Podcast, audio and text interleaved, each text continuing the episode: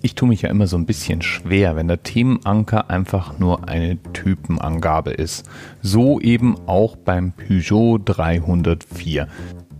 Das Thema hat Martin vorgeschlagen, auf Twitter als Z-Mahlzeit bekannt. Damit hat er sich dann wohl auch als Oldtimer-Liebhaber geoutet. Denn der Wagen, der zur unteren Mittelklasse gerechnet wird, der rollte 1969 zum ersten Mal vom Band und wurde dann bis 1980 produziert.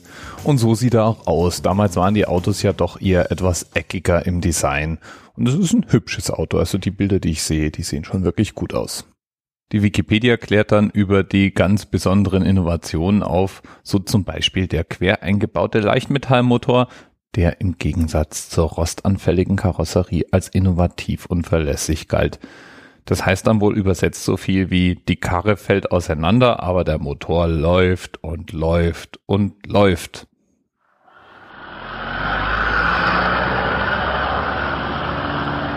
Was von Experten auch gern mal kritisiert wurde, war beim Peugeot 304 auf jeden Fall auch die Schaltung.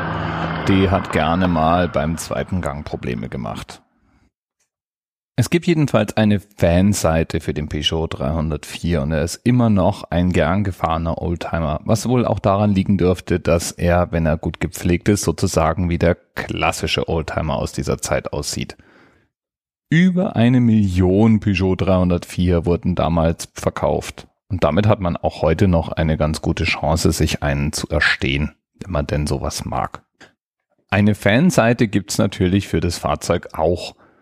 www.204 304 team.de mit Bindestrichen zwischen den Worten.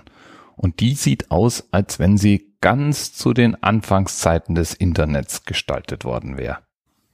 Bis bald. TMRS 10, 9, 8. The experience of 47 individual medical officers.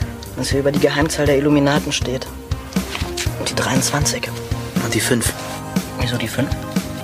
Die 5 ist die Quersumme von der 23.